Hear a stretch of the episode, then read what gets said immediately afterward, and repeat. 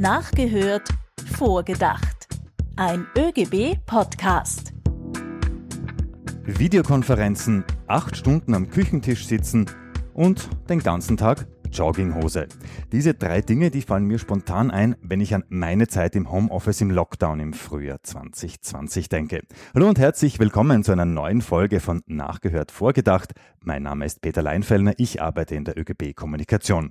Eigentlich sollte ja meine Co-Moderatorin Stefanie Feigl neben mir sitzen, sie ist aber krank zu Hause gute Besserung von dieser Stelle aus. So, worüber wir in dieser Folge sprechen, das ist nach dieser Einleitung keine große Überraschung. Es geht um das Thema Homeoffice. Im Lockdown im März des heutigen Jahres ist die Zahl der Beschäftigten, die plötzlich zu Hause arbeiten mussten, nämlich regelrecht explodiert. Waren es vor dem Lockdown 10 Prozent, so sind im Lockdown gleich 40 Prozent der Arbeitsplätze in die privaten vier Wände gewandert. Da Arbeiten zu Hause in vielen Firmen eigentlich undenkbar war, waren Vorgaben und Regeln sehr schwammig. Aber da der Siegeszug von Homeoffice nicht mehr aufzuhalten ist, hat die Regierung jetzt die Parole ausgegeben, Regelungen müssen her, gemeinsam mit den Sozialpartnern werden die ausgearbeitet und im März sollen sie dann am Tisch liegen. Dieser Termin, der hat übrigens postwendend dazu geführt, dass Kritiker nach Beschleunigung rufen, man solle hier doch bitte aufs Gas steigen. So, hören wir jetzt nach, was ÖGB-Präsident Wolfgang Katzian dazu in der Zeit im Bild am 28. September gesagt hat. Durch die Veränderung in der Wirtschaft wird mobiles Arbeiten einen Stellenwert haben in der Zukunft. Und dafür braucht es im Arbeitsrecht, im Steuerrecht, im Sozialversicherungsrecht Spielregeln. Und die haben mit Corona nichts zu tun. Und das mit Verlaub möchte ich nicht aus dem Ärmel ausschütteln. Das würde ich mir gerne gut überlegen, gemeinsam mit den Experten. Das war ÖGB-Präsident Wolfgang Katzian. Jetzt haben wir sein Statement nachgehört und dieses Statement, das denken wir jetzt mit Experten vor. Wie gesagt, Homeoffice braucht klare Regeln und die brauchen Zeit. Ich begrüße Vanessa Lechinger vom Forschungsinstitut Economics of Inequality an der Wirtschaftsuni Wien. Vanessa war Teil eines Teams, das untersucht hat, wie Menschen im Frühjahr während der Corona-Krise Homeoffice erlebt haben. Hallo Vanessa. Hallo Peter, danke für die Einladung. Zu Gast ist aber auch Michael Gogola. Michael ist Homeoffice-Experte in der Gewerkschaft GPA DJP. Hallo, freut mich sehr hier zu sein. Ich äh, arbeite in der Gewerkschaft GPA DJP in der Grundlagenabteilung und äh, beschäftige mich dort hauptsächlich mit den Themen Datenschutz, Digitalisierung, moderne Arbeitswelt und alles, was damit zu tun hat. Und da gehört natürlich auch Homeoffice dazu. Michael, bevor wir jetzt in das Thema äh, eintauchen, vielleicht wollen wir zuerst einmal klären, ähm, was sind die Unterschiede, wenn es sie gibt, zwischen Homeoffice, mobilem Arbeiten und Heimarbeit? Es gibt keinen rechtlich definierten Begriff ähm, von der Arbeit im Homeoffice oder von der mobilen Arbeit, ähm, weil es dazu ganz grundsätzlich sehr, sehr wenige Spezialregelungen im österreichischen Arbeitsrecht gibt. Das heißt, es kommt sehr, sehr stark darauf an, was äh, die Vertragsparteien, wenn sie etwa eine Betriebsvereinbarung schließen oder Bestimmungen äh, zum Thema Telearbeit, noch so ein Begriff, Homeoffice, mobile Arbeit in Kollektivverträgen aufnehmen, was die dann jeweils unter diesen Begriffen verstehen. Das heißt, besonders wichtig sind in diesem Zusammenhang auch Begriffsdefinitionen. Ich würde vorschlagen, wir einigen uns auf den Begriff Homeoffice, wenn das okay ist. Wunderbar. Wolfgang Katzian hat es kurz angesprochen. Kannst du jetzt bitte noch einmal kurz erklären, warum die Regeln erst im März auf dem Tisch liegen? Weil natürlich die Kritik ist so, okay, jetzt Herbst, zweite Welle, Corona äh, schwappt wieder über uns. Es werden wieder Hunderttausende ins Homeoffice geschickt. Wo bleiben die Regeln? Warum dauert das bis März? Ich kann dazu nur sagen, an den Arbeitnehmerinnenvertretern äh, liegt es wohl nicht, dass es bis März dauert. Ähm, wir haben eine Reihe von Vorschlägen. Ähm, wir äh, haben äh, in gewisser Weise äh, Überlegungen dazu, wo Regelungen äh, notwendig sind. Ähm, und man muss äh, aber natürlich auch darauf achten, dass die Regelungen dann auch treffsicher sind und Arbeitnehmerinnen auch ordentlich absichern. das ist es, glaube ich, worauf es ankommt und nicht in erster Linie, wie lange es dann letztlich dauert. Es sollen jetzt neue Regeln auf den Weg gebracht werden. Hat jetzt der Lockdown Schwächen aufgezeigt und ist das, sind diese Schwächen vielleicht so ein bisschen ein Erfahrungsschatz, von dem wir jetzt auch profitieren, den wir jetzt heben könnten, damit wir quasi bei den neuen Regeln Fehler aus der äh, ersten Phase quasi vermeiden? Wir haben jetzt schon sehr deutlich gesehen, auch in unserer äh, täglichen Beratung äh, in, in den Gewerkschaften, dass überall dort, wo grundsätzlich Regelungen bestehen, die Arbeit im Homeoffice besser und fairer funktioniert. Ähm, wo es Betriebsräte gibt, wo es Betriebsvereinbarungen gibt, die bis jetzt natürlich auch ähm, die, die Hauptregelungsquelle ähm, zum Thema waren. Dort funktioniert äh, Homeoffice oder die Arbeit im Homeoffice wesentlich stärker abgesichert und unter besseren Voraussetzungen. Die Bundesregierung, als sie aufgerufen hat dazu, da jetzt Regelungen äh, zu treffen zu diesem Thema, hat ja auch ein bisschen gleich äh, mitgeliefert, wie sie sich das vorstellt. Sie möchte über die Ruhezeiten diskutieren, was wohl so zu verstehen ist, äh, dass sie der Auffassung ist, äh, die Ruhezeiten sind zu lang und man könne sie im Homeoffice verkürzen.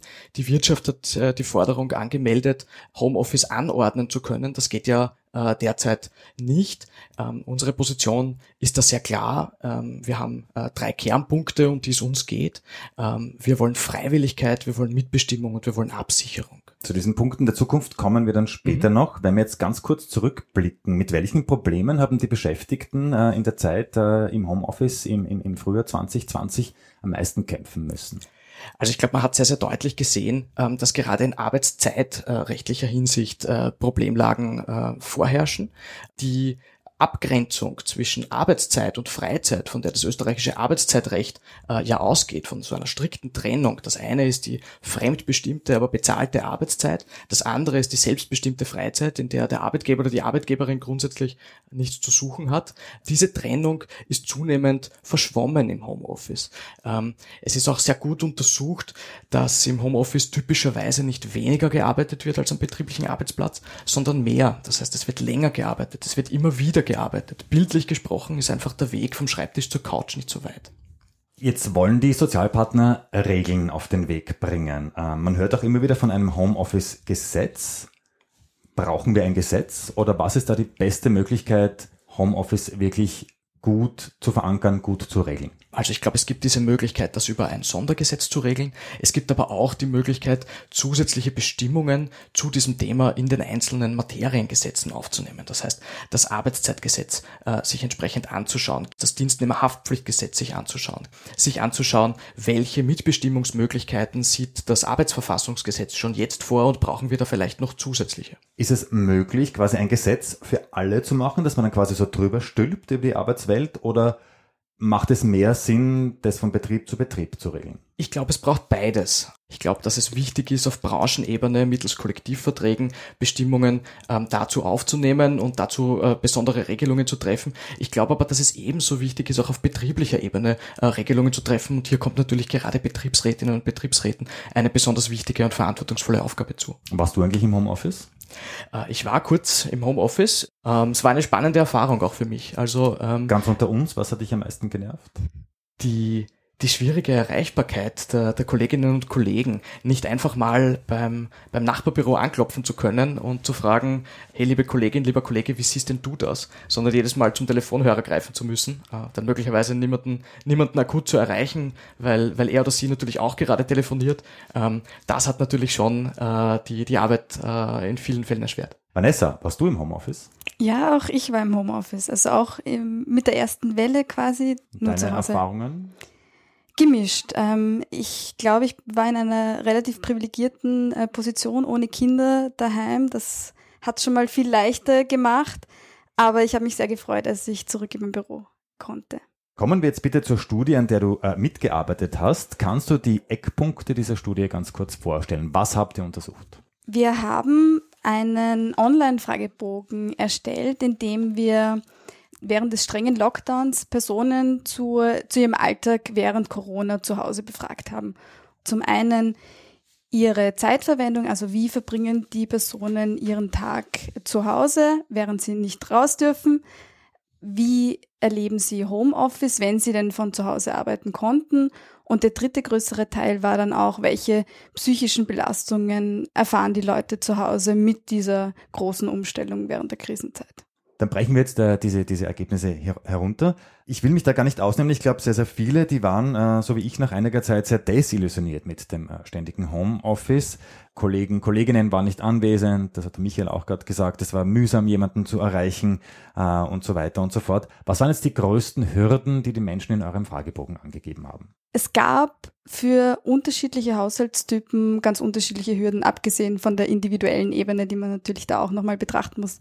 Aber durchschnittlich kann man sagen, dass besonders das Thema gute Konzentration und Tätigkeiten zu Hause besser erledigen können als in der Arbeit sehr, sehr große Hürden waren, vor allem für Personen, die gleichzeitig auch für Homeschooling zuständig waren, also die Kinder daheim hatten, die sie gleichzeitig betreuen mussten. Das heißt, man ist da relativ oft abgelenkt. Genau. Ich kann mich erinnern, bei einer meiner zahlreichen Videokonferenzen, äh, eine ja. Kollegin, die hat auch ihr, äh, ihre Tochter zu Hause betreut und die Tochter ist dann immer wieder durchs Bild gelaufen. Wir fanden das eigentlich ganz herzig. Äh, die Kollegin war aber relativ genervt, weil natürlich sie gesagt hat, okay, ich kann mich hier so schlecht konzentrieren, weil natürlich auch das Kind dauernd äh, Aufmerksamkeit einfordert und auch natürlich Schulaufgaben zu erledigen sind.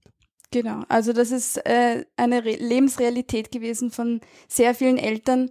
Ähm, noch schwieriger war es, glaube ich, für Alleinerzieherinnen, die dann eben alleine mit dem Kind daheim waren und auch wenn dann die Videokonferenz ist, natürlich im selben Raum eben auf die Kinder aufpassen müssen. Du hast gesagt, bei dir waren keine Kinder. Ich bin auch ein äh, Single-Haushalt. Homeoffice ist vielleicht anstrengend, aber ich konnte mich schon immer, also sehr, sehr gut auf meine Arbeit konzentrieren.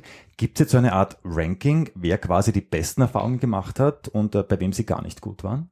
So Generalaussagen sind natürlich immer sehr spannend, aber sehr, sehr schwierig, weil es auf individueller Ebene sehr, sehr positive und sehr, sehr negative Erfahrungen gegeben hat. Was ich aber sagen kann, ist, dass wenn man sich spezifische Charakteristika ansieht, wie eben zum Beispiel gute Konzentration, die Arbeit gut umsetzen können, die Trennung von Arbeits- und Freizeit, die einem leicht fällt oder eben nicht, dann muss man ganz eindeutig sagen, dass Personen mit Kindern eben die Personen sind, die im Homeoffice durchschnittlich am schlechtesten abgeschnitten haben oder am wenigsten Zustimmung gegeben haben, dass das für sie ähm, sehr gut umsetzbar ist. Ähm, Single-Haushalte hingegen oder Paarhaushalte ohne Kinder haben tendenziell die Antworten gegeben, dass das Homeoffice doch relativ gut unter den Umständen umsetzbar war. Die Kinder werden wir auf alle Fälle später äh, noch einmal behandeln und äh, auf sie zurückkommen. Ich kann mich auch erinnern, dass ich mich teilweise wirklich äh, zwingen musste, irgendwann einmal den Laptop abzudrehen und zu sagen, so, jetzt ist äh, Schluss für heute. Wie ist es den Menschen mit der Trennung von Arbeit und Privatem gegangen? Die Personen geben an, dass sie tendenziell ähm, dem Statement nicht zustimmen, dass die Arbeitszeit, ähm, die Trennung von Arbeitszeit und Familie oder Freizeit generell leicht gefallen ist. Das war natürlich noch einmal verstärkt, wenn man Vollzeit gearbeitet hat, weil dann muss man trotzdem sein 40-Stunden-Pensum äh, erfüllen. Das äh, fällt Personen, die in Teilzeit arbeiten, ein bisschen leichter da immer wieder abzuschalten. Generell muss man aber auch hier sagen, dass tendenziell im Durchschnitt Männer angegeben haben, dass ihnen die Trennung leichter gefallen ist und im Speziellen wieder Mütter, dass die Trennung eben sehr, sehr hart war. Michael, äh, ich gehe davon aus, das wird auch ein ganz, ganz wesentlicher Punkt sein für zukünftige Regelungen. Muss ich im Homeoffice jederzeit erreichbar sein? Naja, nicht mehr oder weniger, als ich in meinem Arbeitsverhältnis auch am betrieblichen Arbeitsort erreichbar sein muss. Da gibt es grundsätzlich keinen Unterschied und das österreichische Arbeitszeitgesetz unterscheidet da auch nicht, wird von zu Hause gearbeitet oder wird im Betrieb gearbeitet, sondern wesentlich ist, das eine ist die Arbeitszeit. Ähm, da muss ich mich für äh, Aufträge des Arbeitgebers oder der Arbeitgeberin bereithalten und das andere ist die Freizeit. Da muss ich das grundsätzlich nicht. Natürlich machen es Modelle wie die Gleitzeit äh, da besonders schwer, auch diese, ähm, diese Abgrenzung zu finden. Aber aktuell gilt bei uns, was im Büro gilt, gilt auch für zu Hause. So ist es. Da ist grundsätzlich kein Unterschied. Und was die, die Frage ähm, der, äh, der, der, Frauen betrifft, die jetzt natürlich besonders äh, belastet waren, glaube ich, da muss man auch einfach betonen, dass dieser Zustand dann neben der Arbeit am Schreibtisch auch noch die, die Kinder zu betreuen, ähm, wie sich die Bundesregierung das vorgestellt hat, natürlich keineswegs in unserem Sinne sein kann. Es kann nicht sein, dass zusätzlich zu den beiden Faktoren äh, Küche und äh, Computer dann auch noch das, das Kind dazukommt und, und Frauen äh, übermäßig äh, belastet werden. Wir leben nun mal in einer ungleichen Gesellschaft, die Frauen benachteiligt und ich glaube, die äh, Covid-19-Krise hat uns das auch deutlich gezeigt und deutlich nochmal zutage treten lassen. Vanessa, das Zuhause ist für Frauen das schlechtere Büro. Das ist eine äh, der Schlagzeilen, die ich bei der Recherche für diese Folge gelesen habe. Kannst du das bestätigen? Nachdem was ich auch, glaube ich, schon alles kurz angerissen habe, kann, kann man das sehr gut so ähm, kurz zusammenfassen allgemein für Frauen eben besonders mit ähm, Betreuungspflichten während des Homeoffice. Warum sind da die Männer also bei der also so so so so passiv also jetzt bei der bei der Kinderbetreuung? Weil ich höre immer die Frau hat sich gekümmert die Frau hat sich gekümmert die Frau hat sich gekümmert. Da muss es ja auch einen Vater geben. Und wenn ein genereller Lockdown ist ist wahrscheinlich auch der Vater dann im Homeoffice wenn es in diesen Berufen die Möglichkeit gibt. Wo waren da die Väter eine spannende Frage mit einer nicht so klaren Antwort, würde ich sagen. Natürlich äh, waren sie zu Hause und generell ähm, kann man natürlich umgekehrt nicht behaupten, dass sie gar keine Betreuungspflichten übernommen hätten oder vielleicht auch mehr, als es vor dem Lockdown war. Gleichzeitig sehen wir aber, dass die Frauen in unserem Fragebogen angegeben haben, dass sie sehr überlastet waren und tendenziell scheint es so, als ob die Geschlechterrollen traditioneller verteilt werden, als sie sind. Und da muss man leider auch sagen, dass Homeoffice in der Krise kein automatischer Stabilisator oder keine automatische Lösung bietet, dass diese Geschlechterrollen eventuell ähm, gleicher verteilt werden. Das heißt, die Frauen wurden da ein bisschen zurückgeworfen? In der Entwicklung meinst du? Genau, oder, genau. Mh, mm, also Frauenrechte. Ja, zu, zurückgeworfen ähm, ist wahrscheinlich ein bisschen hart formuliert und damit würde ich mich auch so nicht geschlagen geben wollen. Aber man muss eben betonen, dass es keine automatischen Ausgleichsmechanismen gibt, nur weil es, weil wie von Wissenschaftlerinnen zum Beispiel auch ähm, prognostiziert worden ist, dass die Krise und der Lockdown ja vielleicht dazu führen könnten, dass ähm, die Partner sehen, wie viel ihre Partnerinnen machen und sich aus Anteilnahme auch ähm, dann mehr zu Hause beteiligen. Man sieht aber eben, dass besonders bei Kinderbetreuung, dass trotzdem anteilsmäßig die Frauen mehr übernommen haben. Männer sind dann tendenziell eher einkaufen gegangen oder haben einmal was im Haushalt gemacht, aber die Betreuungspflichten wurden dann trotzdem eher den, den Frauen zugeschanzt. Wenn ich jetzt Homeschooling und Homeoffice, das musste mhm. quasi alles auf einmal gestemmt werden. Das war aber auch im Lockdown, also hoffentlich ist das in der Zukunft nicht mehr so, dass das beides gleichzeitig gestemmt werden muss. Jedenfalls damit wir auch diese Ungleichheiten in Zukunft beseitigen können? Was muss da passieren? das größte und stärkste Argument in, in dieser Diskussion ist sicherlich eine, eine flächendeckende und qualitätsvolle Kinderbetreuung. Das muss einfach gegeben sein, damit sowohl ähm, Väter als auch Mütter sich zu Hause im Homeoffice gut konzentrieren können und ihre Tätigkeiten so umsetzen können, dass sie auch zu den geregelten Arbeitszeiten ähm, erreichbar sind, ihre Arbeit umsetzen und dann danach Zeit für Privates und Familie haben. Frauen, kann ich mir vorstellen, haben ja da auch eine irrsinnige Menge an unbezahlter Arbeit natürlich geleistet. Ja, genau. Mhm. Kommen wir jetzt weg äh, von den Kindern hin zur Technik. Wie hat es jetzt äh, mit der technischen Ausstattung ausgesehen? Haben sich die, die Firmen darauf verlassen, dass die Menschen eh ihre privaten Laptops haben und auch jeder ein gutes WLAN hat? Vielleicht zuerst du, Vanessa. Im Durchschnitt ähm, sind es hier wieder die Alleinerziehenden und Singlehaushalte, die eine kleinere Wohnung haben, die tendenziell angeben, nicht so viel Platz oder ein eigenes Arbeitszimmer zu haben, aber technisch doch ähm, ganz gut ausgestattet zu sein. Das sind wahrscheinlich auch Berufe, in denen das Homeoffice dann leicht umsetzbar war und die von vornherein dann eben schon Laptop oder so ähm, mit nach Hause nehmen konnten. Michael, wie wichtig wird es in Zukunft sein, dass die Firmen sich da nicht einfach darauf verlassen, ja, der wird eh einen privaten Laptop haben, sondern dass da auch wirklich klar festgeschrieben ist, okay, wenn ich als Unternehmen, als Betrieb jetzt äh, jemanden ins Homeoffice schicke, dann muss ich dem auch die technischen Voraussetzungen bieten. Also das ist ja jetzt grundsätzlich schon so, dass es äh, die Aufgabe des Arbeitgebers oder der Arbeitgeberin ist, äh, die notwendigen Betriebsmittel zur Verfügung zu stellen. Ähm, wir sehen, dass das oft unzureichend passiert. Ähm, das heißt, häufig sind es die Arbeitnehmerinnen und Arbeitnehmer selbst, ähm, die dann für ihre Internetverbindung aufkommen müssen, die einen bestimmten Teil ihrer Wohnung ähm, als Büro widmen müssen sozusagen, die erhöhte Stromkosten haben und die dann möglicherweise auch noch ihre eigenen technischen Geräte zur Verfügung stellen müssen. Arbeitgeberinnen versuchen da also mitunter sich aus der Verantwortung zu stehlen und versuchen ein erhebliches Maß an Kosten und wirtschaftliches Risiko auf die Beschäftigten zu verlagern.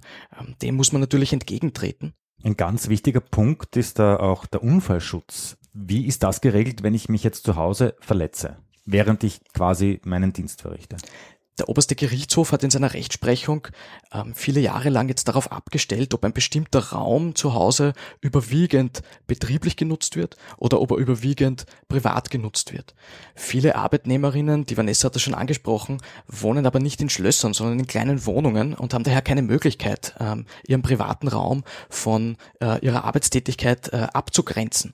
Das heißt, häufig ist es da dann fraglich, ob hier Arbeitsunfälle ähm, vorliegen. Ähm, jetzt hat die Bundesregierung unter dem Eindruck der Corona-Krise hier eine Sonderbestimmung geschaffen. Ähm, die ist allerdings befristet bis 31.12.2020. Nach dieser Sonderbestimmung ähm, sind auch Unfälle, die sich zu Hause ereignen, jedenfalls Arbeitsunfälle, wenn also ein ursächlicher und, und ein zeitlicher Zusammenhang mit der Arbeitstätigkeit gegeben ist.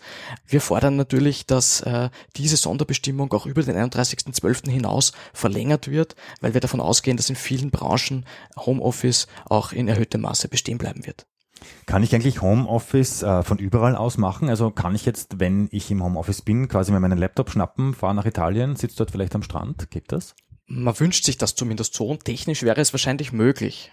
Es ist bloß die Frage, ob das sinnvoll ist, gerade aus Arbeitnehmerinnen-Sicht. Ob also die Beschäftigten, wenn sie vom Ausland aus arbeiten, in gleicher Weise abgesichert sind, wie das in Österreich der Fall wäre. Und ich bin da persönlich sehr, sehr skeptisch. Das beginnt schon bei der Frage, welches Arbeitsrecht überhaupt zur Anwendung kommt. Ist das dann das Italienische, wenn ich von Italien aus arbeite? Also da sind wirklich sehr, sehr viele Fragen offen und ich würde da eher abraten davon. Siehst du jetzt eigentlich die Gefahr, dass äh, Unternehmen oder Betriebe noch mehr Tätigkeiten auslagern, wenn die Beschäftigten für ihre Arbeit ja jetzt eh nicht im Büro sitzen müssen? Ähm, was bedeutet das für die Beschäftigten? Also die Arbeit im Homeoffice ist ja auch in gewisser Weise eine Form der Entgrenzung, eine Entgrenzung in, in örtlicher Hinsicht. Ähm, und um Entgrenzung haben sich viele Arbeitgeberinnen und Arbeitgeber schon in den vergangenen Jahren sehr intensiv bemüht. Also man sieht das auch an Modellen wie äh, dem Crowdwork oder der Plattformarbeit, wo äh, über eine Internetplattform einer großen Zahl von potenziell Beschäftigten, von äh, bereitstehenden Personen Arbeitsaufträge angeboten werden oder die denen ähm, zugeteilt werden und die die der Reihe nach abarbeiten müssen. Ich glaube, man sieht da einfach schon eine gewisse Tendenz, dass Arbeitgeberinnen versuchen, dem Anwendungsbereich des Arbeitsrechts äh, zu entgehen, also Vertragskonstruktionen auch zu finden, ähm, mit denen vermieden wird, dass bestimmte Rechte auf Seiten der Beschäftigten und bestimmte Pflichten auf Seiten ähm, der Arbeitgeberinnen und Arbeitgeber eingehalten werden müssen. Wir haben in den letzten Jahren auch intensiv beobachten können, dass etwa die Zahl der Solo-Selbstständigen massiv ansteigt. Mittlerweile macht die Zahl der Ein-Personen-Unternehmen bei der, bei der Wirtschaftskammer schon mehr als die Hälfte der, der Mitgliedsunternehmen aus. Rechte für die Arbeitnehmerinnen und Arbeitnehmer ist äh, ein gutes Stichwort für das Schlusswort. Wie schaut jetzt für dich, Michael, ideales Homeoffice aus? Wie müssen die Beschäftigten ausgestattet werden? Mit welchen Rechten und Pflichten? Homeoffice kann nur dann funktionieren, wenn es freiwillig stattfindet. Wenn also Arbeitgeberin und Arbeitnehmerin übereinkommen, dass das für eine bestimmte Aufgabe und in einem bestimmten Umfang ähm, für beide Seiten sinnvoll ist. Homeoffice kann auch nur dann sinnvoll funktionieren, wenn ein notwendiges Maß an Mitbestimmung gewahrt wird. Wenn also Betriebsrätinnen und Betriebsräte sich einbringen können und darauf achten können, dass die Arbeit äh, im Homeoffice unter fairen Bedingungen stattfindet. Und schließlich braucht es Absicherung. Das heißt, es braucht Sonderbestimmungen, ähm, die sicherstellen, dass die Beschäftigten dann auch den gleichen Standard äh, erhalten in arbeitsrechtlicher Hinsicht, wie das im Betrieb der Fall ist. Das heißt, es braucht Gleichbehandlungsgebote. Niemand ähm, darf benachteiligt äh, oder gekündigt werden, weil er oder sie im Homeoffice arbeiten möchte oder weil er oder sie das vielleicht gerade nicht möchte. Und ich glaube, es braucht einfach Schutzstandards. Über den Unfallversicherungsschutz haben wir heute schon gesprochen. Also ich glaube, hier braucht es einfach auch eine große Zahl an rechtlichen Detailregelungen, ähm, die die Beschäftigten umfangreich absichern. Vanessa, ideales Homeoffice. Wie schaut das für die Beschäftigten aus? Ich glaube, der Michael hat da schon eine sehr, einige sehr, sehr wichtige Punkte angesprochen. Was ich da aus unserer Studie ausgehend noch hinzufügen möchte, ist sicherlich, dass gleichzeitig eben so Situationen wie Homeschooling und Homeoffice nicht mehr durchsetzbar sind und es einfach für die Beschäftigten mit Kindern flächendeckende und qualitätsvolle Kinderbetreuung braucht. Das heißt, die Schulen und Kindergärten, die Nachmittagsbetreuungen müssen offen sein, damit die Beschäftigten sich zu Hause ausreichend konzentrieren können und ihrer Arbeit zu ihren vereinbarten Arbeitszeiten nachgehen können. neben den ganzen Sachen, die wir vorher vom Arbeitsplatz natürlich ähm, schon angesprochen haben. Das heißt, gute Internetverbindung, eigenes Arbeitszimmer, eigener Arbeitsplatz. Das muss alles gegeben sein, damit Homeoffice auch in Zukunft gut umsetzbar ist. Da würde ich vorschlagen, im März, wenn dann alles am Tisch liegt, treffen wir uns wieder und dann besprechen wir diese Regeln. Ich sage ganz, ganz herzlichen Dank, dass ihr heute mit dabei wart. Bevor ich euch aber gehen lasse, ähm, stelle ich auch euch noch eine Quizfrage. In unserem Quiz, da geht es immer um Wissenswertes über den ÖGB. Es gibt keinen Telefonjoker, ihr könnt also auch nicht das Publikum befragen, aber ihr könnt euch natürlich beraten. So, warum wurde der ÖGB am Westbahnhof gegründet? Am Westbahnhof in Wien. Hm. Schwierig. Da gab es auch ein Krankenhaus, oder? Ein Krankenhaus? Schwierig. Warum am Westbahnhof? Schwierig. Ähm, Gute Anbindung ins Grüne. Vielleicht, ja, genau, ja. Vielleicht aus ganz Österreich gut erreichbar. Das genau. wäre zumindest wichtig. Hm, na, noch, äh, ist das noch die finale Antwort? Gut, gut erreichbar ist es nicht. Das könnte es noch sein. Gute Anbindung am Gürtel, äußerer Stadtrand. Na, das hat nichts mit der Erreichbarkeit oder der Anbindung zu tun.